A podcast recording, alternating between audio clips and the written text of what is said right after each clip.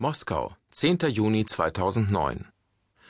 Ein umfangreiches Tagesprogramm liegt vor dem Kanzlerkandidaten der SPD, Frank-Walter Steinmeier. Die Themen auf der Tagesordnung lauten Abrüstungsinitiativen, die europäische Sicherheitsarchitektur und die Modernisierungspartnerschaft. In der Russischen Akademie der Wissenschaften hält Steinmeier eine Grundsatzrede. Er plädiert dafür, die ausgestreckte Hand des amerikanischen Präsidenten mutig zu ergreifen. Frank-Walter Steinmeier ergreift als Außenminister der Bundesrepublik Deutschland die Gelegenheit, sich staatsmännisch zu präsentieren. Im Anschluss an seine Rede trifft er den russischen Präsidenten Medvedev und den Ministerpräsidenten Wladimir Putin. Eines der wichtigen Themen ist die internationale nukleare Abrüstung.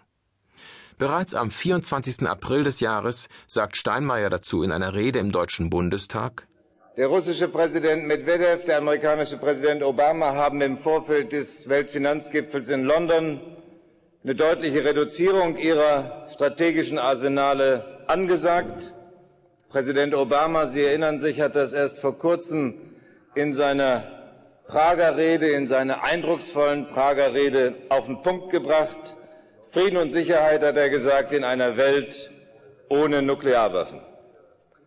Ich sage Ihnen, ich teile diese Vision, eine Vision, die zuvor schon die vier Schwergewichte der amerikanischen Außenpolitik formuliert haben, schon vor zwei Jahren, und eine Vision, die hier von unserer Seite von Helmut Schmidt, Richard von Weizsäcker, Hans-Dietrich Genscher, Egon Bahr aufgegriffen worden ist.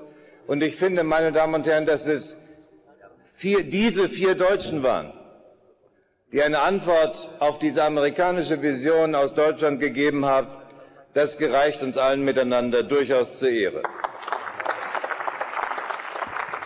Später in der Redaktion der kremlkritischen Zeitung Novaya Gazeta spricht er mit dem anwesenden Michail Gorbatschow, ehemaliger Präsident der Sowjetunion und Mitinhaber der Zeitung.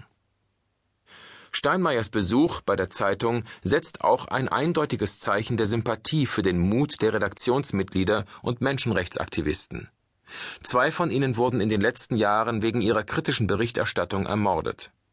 Der bekannteste Fall ist der von Anna Politkovskaya, die im Aufgang ihres Wohnhauses im Oktober 2006 erschossen wurde in einer der schwersten Wirtschaftskrisen der letzten Jahrzehnte muss Steinmeier kurz nach seiner Rückkehr aus Moskau erleben, dass die Insolvenz des Handelskonzerns Arkandor nicht abgewendet werden kann. Er selbst hat in den letzten Wochen viele Gespräche mit den Betriebsräten, dem Management, den Vermietern und möglichen Investoren geführt. Der Außenminister kritisiert das Vorgehen des Wirtschaftsministers Karl Theodor zu Guttenberg. Es kann doch nicht sein, dass der Arbeitsminister für Arbeit kämpft und der Wirtschaftsminister für Insolvenzen. Steinmeier, der nicht nur als Außenminister, sondern auch als Vizekanzler fungiert, führt weiter aus, dass Regierungsmitglieder einen Eid abgelegt haben, Schaden vom Volk abzuwenden. Zehntausende Arbeitsplätze sehenden Auges in die Insolvenz gehen zu lassen, sei zwangsläufig ein Schaden, den es abzuwenden gelte. Das harte Auftreten von Frank-Walter Steinmeier darf zu diesem Zeitpunkt nicht verwundern. Denn erst wenige Tage zuvor hat die SPD bei der Europawahl am 7. Juni 2009 eine weitere von vielen Wahlschlappen der letzten Jahre einstecken müssen.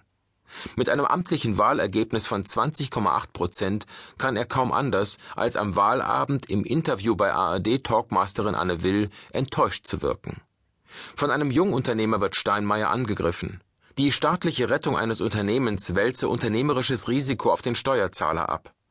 Steinmeier hält das für ein Nachbeten der Worte von Wirtschaftsminister zu Guttenberg. Denn für Steinmeier ist klar, dass genau dieses Verhalten der SPD noch mehr Stimmen und den Steuerzahler noch mehr Geld gekostet hätte